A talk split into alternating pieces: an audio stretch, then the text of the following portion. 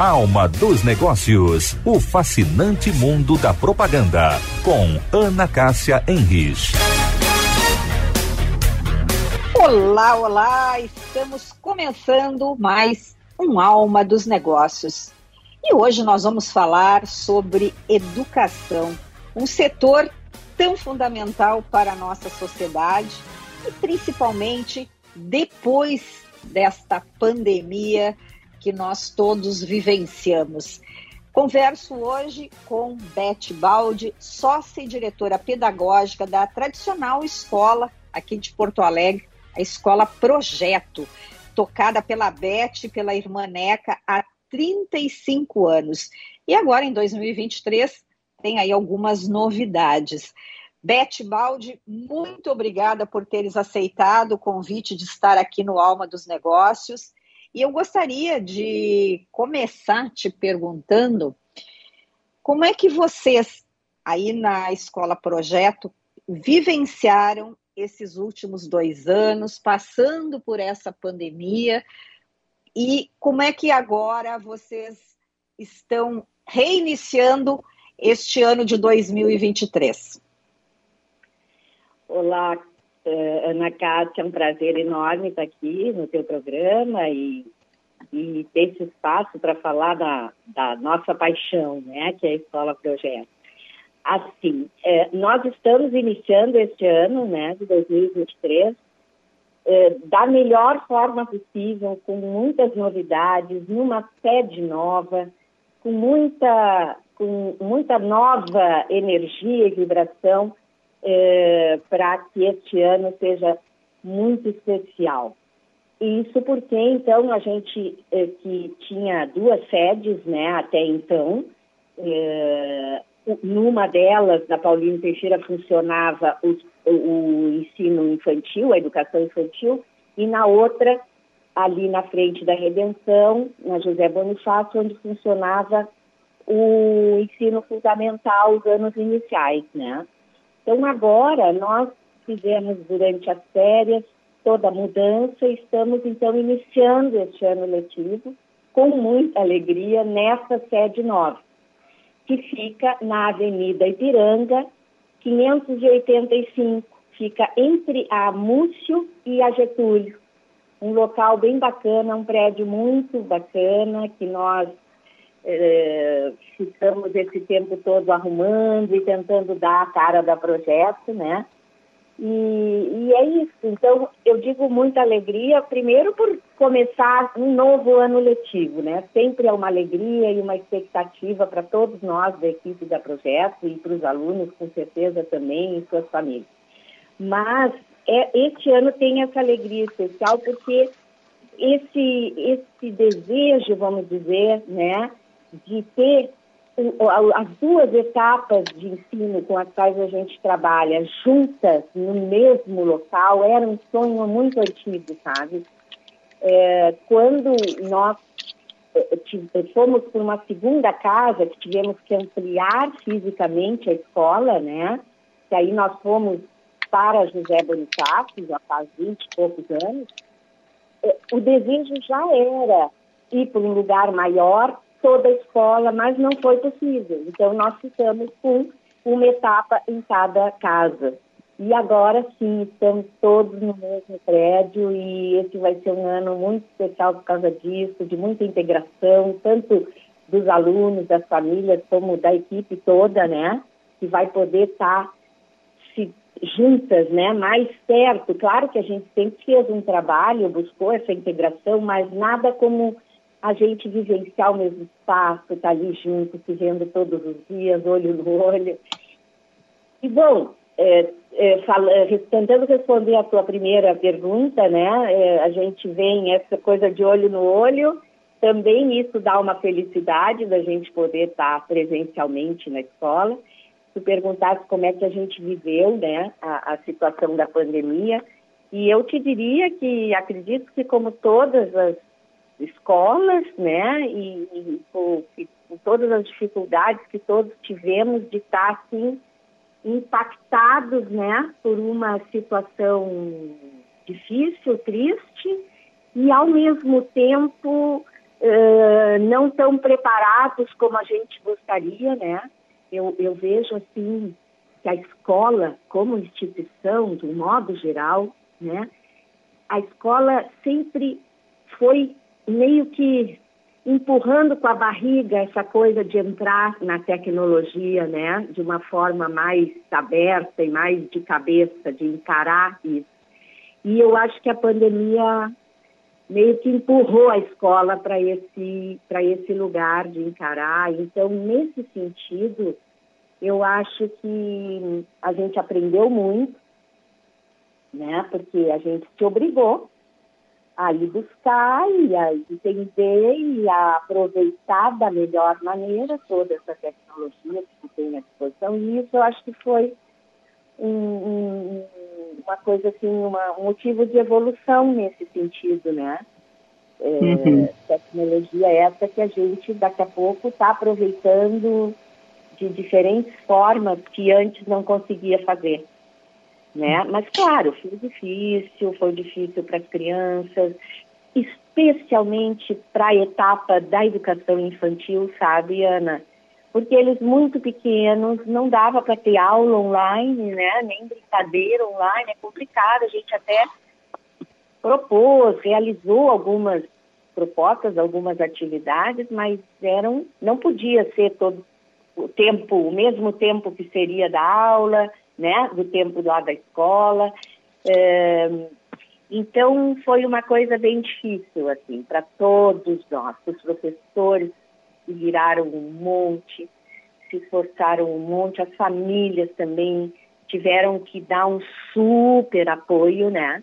Porque uhum. muitas crianças pequenas, nós trabalhamos com crianças até o quinto ano, que são crianças de 10 a 11 anos, então quanto menores ali, os do primeiro ano, do segundo, precisavam sempre de um apoio e da presença mesmo do, de um adulto, né, junto ali mesmo na aula virtual, né. Claro, aos poucos todo mundo foi ficando muito craque, uhum. mas enfim, né, é, foi uma foi um momento bem difícil, acredito que para todas as escolas e para todos os professores, mas também sempre a gente nas dificuldades aprende bastante, né? Beth, tu és eh, diretora pedagógica da, da escola. Muito tem se falado na personalização da aprendizagem. O que, que é isso, na verdade?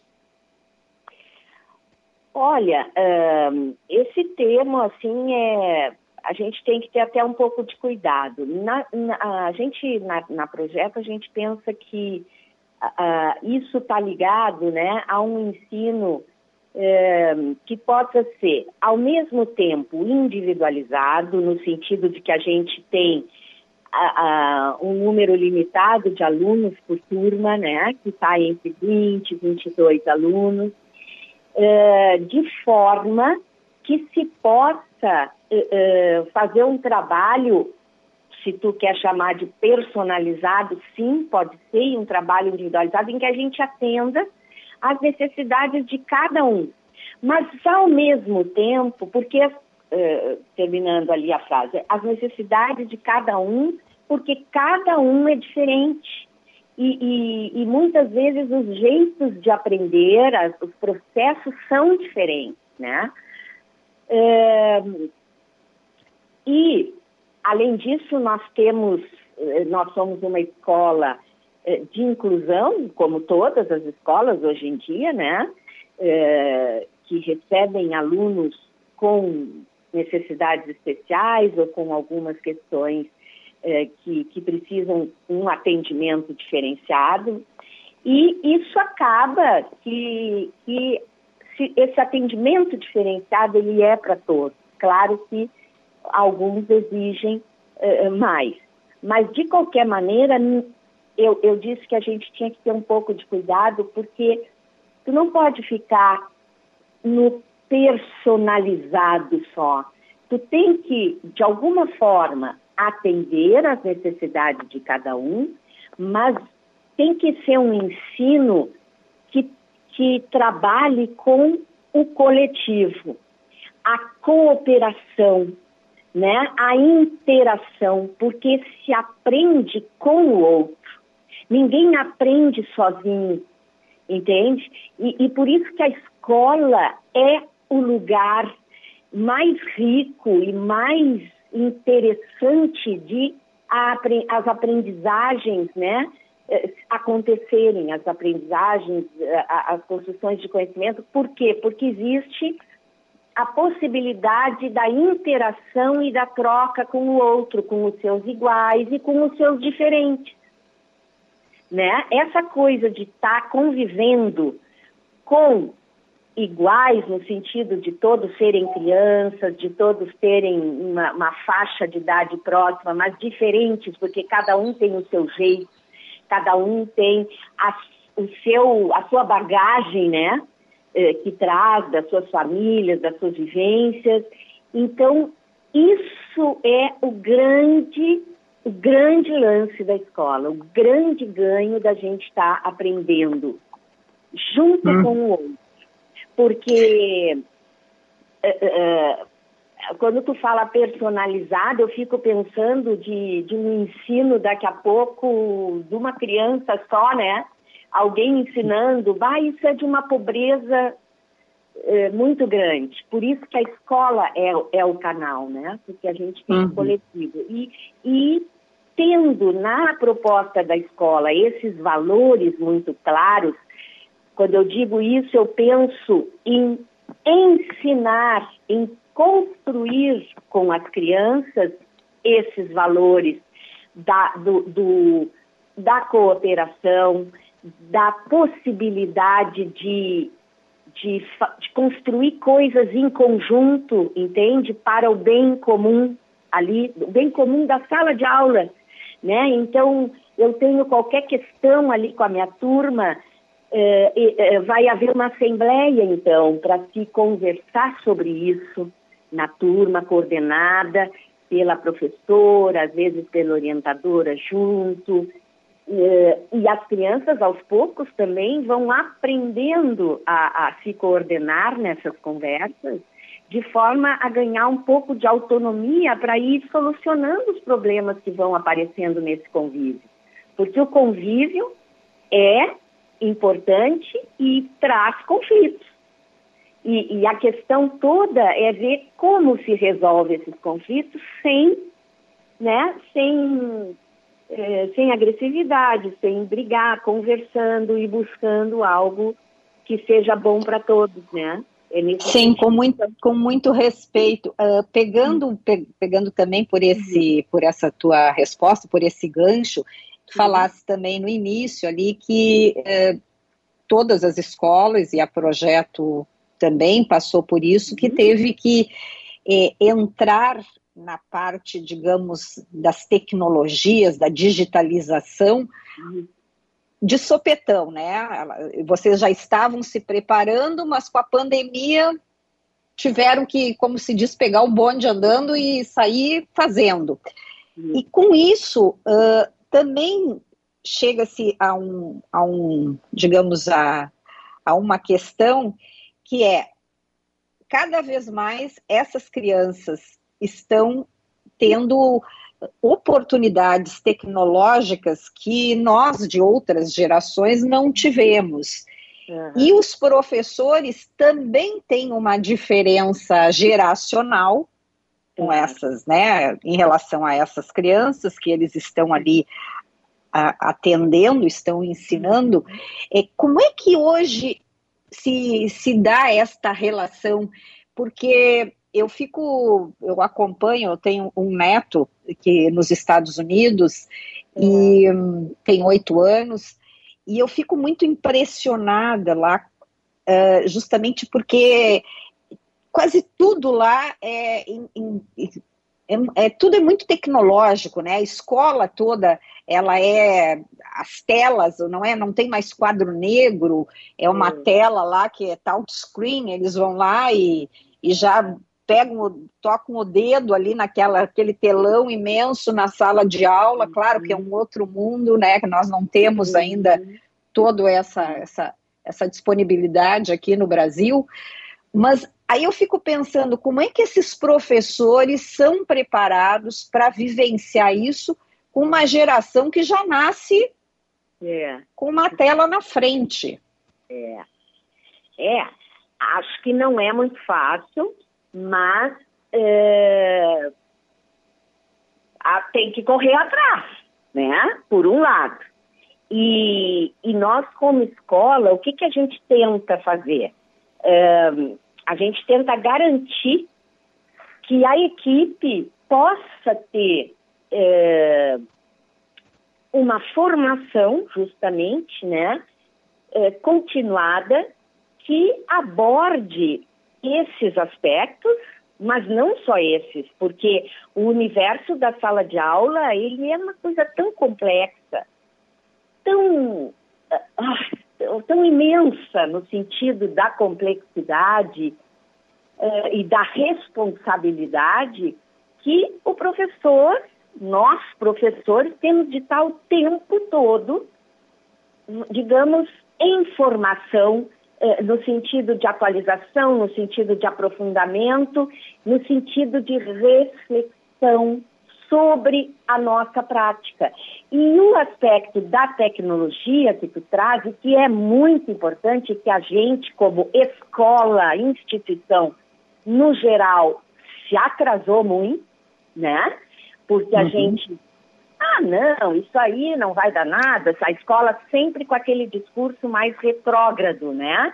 É, e, e, a gente foi simplesmente atropelada pela tecnologia, a escola como instituição. Então agora a gente tem que correr atrás. Então esse é um aspecto a mais que entra nesse universo da formação necessária e imprescindível às equipes de professores que quanto mais fizerem isso no, digamos assim, no ali no dia a dia da escola, refletindo com a sua prática, porque não é só um curso ou uma palestra que venha de fora que vai resolver isso, sabe?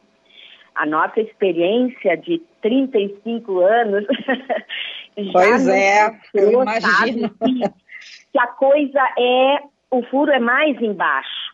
Para haver uma, digamos, uma, realmente uma transformação, uma evolução, porque trata-se de uma atitude, de uma postura que vai se que vai evoluindo e se desenvolvendo, ela não é assim, tu sabe uh, factualmente, tu recebe aquela informação e sai fazendo. Isso não acontece assim. É que nem saber que o cigarro faz mal e seguir fumando. A pessoa, mesmo sabendo que o cigarro faz mal, ela segue fumando. Precisa toda uma um trabalho né, de, de sustentação, enfim, continuado, para que em algum momento essa atitude comece a mudar e a evoluir. E é isso que a gente tenta garantir com isso que a gente fala de formação continuada, que não são cursos isolados, é toda uma infraestrutura de espaços de reunião, de discussão, de reflexão em equipe, que a escola organiza e oferece dentro da carga horária dos professores, é, para garantir essa sustentação, esse apoio, esse acompanhamento, que são imprescindíveis para o professor, assim, ó, se, se, se realizar naquilo que ele está fazendo, para a aprendizagem dos alunos dele realmente ser significativa, avançar, ser qualificada, porque é isso que também vai colocar o professor motivado e cada vez querendo mais e, e, e, e se, se dedicando mais nesse sentido, né? Eu vejo pois é. como uma coisa Be muito... Beth, durante também o período da pandemia, muita coisa realmente, né? Nós como sociedade vivemos muitas mudanças e vários segmentos tiveram e ainda estão tendo falta de mão de obra. E eu tenho, pelo menos, eh, lido em, em alguns veículos que nós estamos assim, os jovens que estão ingressando, né, numa, que estão já buscando uma, uma formação profissional, não tem mais aquele sonho, aquele desejo de ser professor. Como é que vocês estão vivenciando isso aí na projeto? Tem mão de obra qualificada? Tem professores sobrando no mercado? Como é que é isso? É. Olha, essa é uma situação mesmo que se vê, né? Eu tenho contato com, com as faculdades e pessoas, colegas que dão aula nas faculdades e que estão vivenciando essa essa dificuldade, né, nos cursos de pedagogia, a, uma procura muito baixa, isso realmente existe, né? Uhum. Mas eu eu tenho a impressão que que é uma questão de conjuntura. Quero crer que isso é, é, é, vamos dizer, momentâneo, entende? Porque hum, acho que o professor é imprescindível, simplesmente isso, eu acho. É, não acredito numa escola sem professor, numa, num trabalho com tecnologia sem a mediação do professor, não acredito. Pode ser que eu já esteja um pouco antiga e depois lá, sei lá, daqui a quantos anos que eu não vou ver, isso realmente ocorra e seja muito bom, né? A gente, enfim. É, mas, por exemplo, lá na escola, nós temos professores, nós temos uma ótima equipe, muita gente há, há algum tempo conosco, né? A gente tem uma coisa de. Uh, acho que com essa questão da formação, né, a equipe vai ficando muito fortalecida e isso ajuda não só a manter um quadro, né, uh, que, que, que funcione, que esteja apropriado da proposta e botando realmente ela de pé, mas uma possibilidade de acolhimento efetivo de, do professor novo que chega.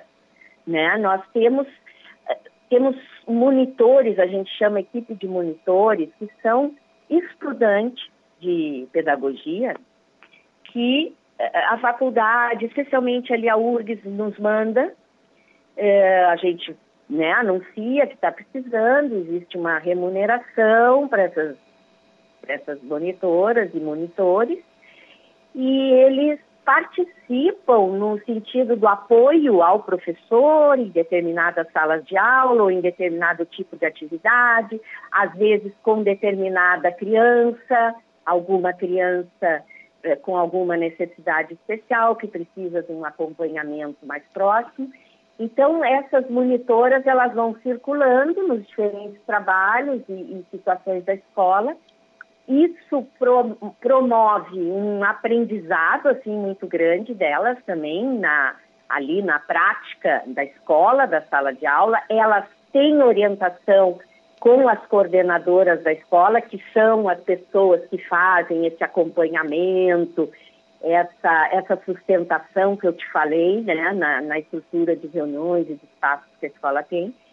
Elas também atendem as monitoras e monitores, de forma que a gente também vai eh, eh garantindo, entre aspas, é, essa trajetória dessas monitoras que muitas vezes se tornam nossas professoras depois, dali uns anos. Uhum.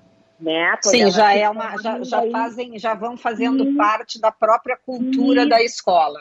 Exatamente, e, e, várias delas acabam ficando, né? Já ficaram algumas e são nossas professoras até hoje.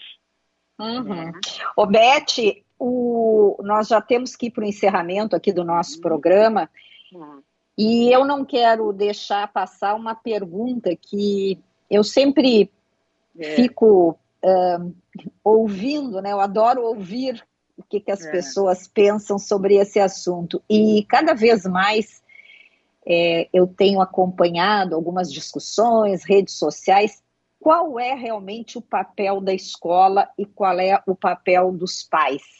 Então, assim, queria que tu fosse bem objetiva nisso, porque eu sempre é, ouvi e acredito que o papel dos pais, da família, é educar. E é. a escola, ela tem que ajudar a formar né, novos cidadãos, pessoas, né, e, e, dar conhecimento, mas que a educação ela tem que vir de casa. Qual é a tua visão?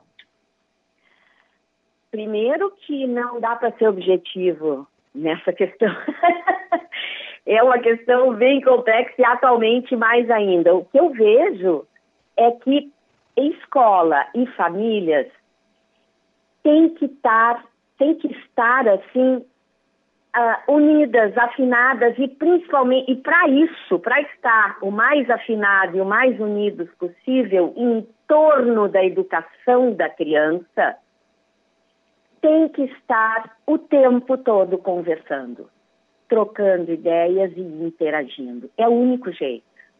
Eu falava outro dia com uma colega da faculdade sobre isso, que uh, uh, dificilmente é, porque os pais, qual é a tendência dos pais? É uma coisa de proteção, de olhar para o seu filho individualmente, aquela coisa da personalização que a gente falava no começo. E a escola, qual é o olhar da escola? É o coletivo, é o social, embora a escola, pelos, pelas pesquisas e pela coisa que ela, pelo que ela sabe que é o modo das crianças aprenderem, que é cada criança constrói o seu conhecimento com a, o convívio com o outro e com os desafios e as mediações que um adulto vai fazendo com ela, ou com não, não necessariamente um adulto, mas alguém que, que conhece mais aquele assunto, uh, a gente sabe que a aprendizagem ela é individualizada, mas o objetivo da escola é a socialização, é o coletivo e é o olhar também para o todo. Então, o que que escola e família tem que ficar o tempo todo, por isso que tem que conversar, porque assim como a escola tem que se dar conta da, vamos dizer, do que vem com cada criança, né? Daquele, daquele daquela realidade ali que, que ela está trazendo e, e, ele vai saber isso conhecendo as famílias, né? Cada família. Então, assim como a escola tem que fazer esse movimento de acolher cada família e as famílias como um todo, a família tem que fazer o movimento também de olhar para a escola como alguma coisa muito legal que vai trazer as diferenças para o seu filho. Quer dizer, o seu filho vai só ser um sujeito, se construir como um sujeito e aprender, sei lá eu o quê, é, é, se ele tiver convivendo e aprendendo com os diferentes. Senão ele vai ficar ali naquela mesmice daquela família que é assim e vai ser sempre assim, e, e, entende? Então, por isso que eu digo, qual é o papel de cada um? Eu acho que os dois juntos têm o papel de educar e, e educar. A, da educação faz parte a instrução também, né? Que é o que a escola, digamos, se propõe e, e, e tal. Mas não tem como fazer isso separado, tu entende? É, é, uhum. é, tudo faz muito parte. Tu está na escola, tu está fazendo um problema matemático, tu está discutindo lá as questões da soma, da subtração, da multiplicação, e daqui a pouco tem uma briga na sala, tem uma discussão, tem qualquer coisa. Então tu está educando também, tu vai ter que trabalhar aquilo, tu não vai poder fingir que não, pessoal, agora é a hora de matemática, vocês vão brigar depois, lá na outra aula, lá no recreio, entendeu? Não tem isso. Uhum. Então, não tem, não tem como a escola abrir mão disso de educação. Ao mesmo tempo, a escola tem que estar em sintonia com as famílias que formam a sua comunidade. Então, as famílias têm que conhecer os valores dessa escola e partilhar minimamente deles e, junto com a escola, construir o que seja de melhorias, inclusive dentro dessas ideias. Perfeito. Beth, Beth, querida, infelizmente vamos ter que encerrar, porque já tá estou tá recebendo lá da Central Técnica que Ótimo. estamos passando do tempo. Conversei hoje com Beth Baldi sócia-diretora pedagógica da Escola Projeto, que este ano está comemorando 35 anos. A semana que vem tem mais. Tchau, tchau. Ah, obrigada.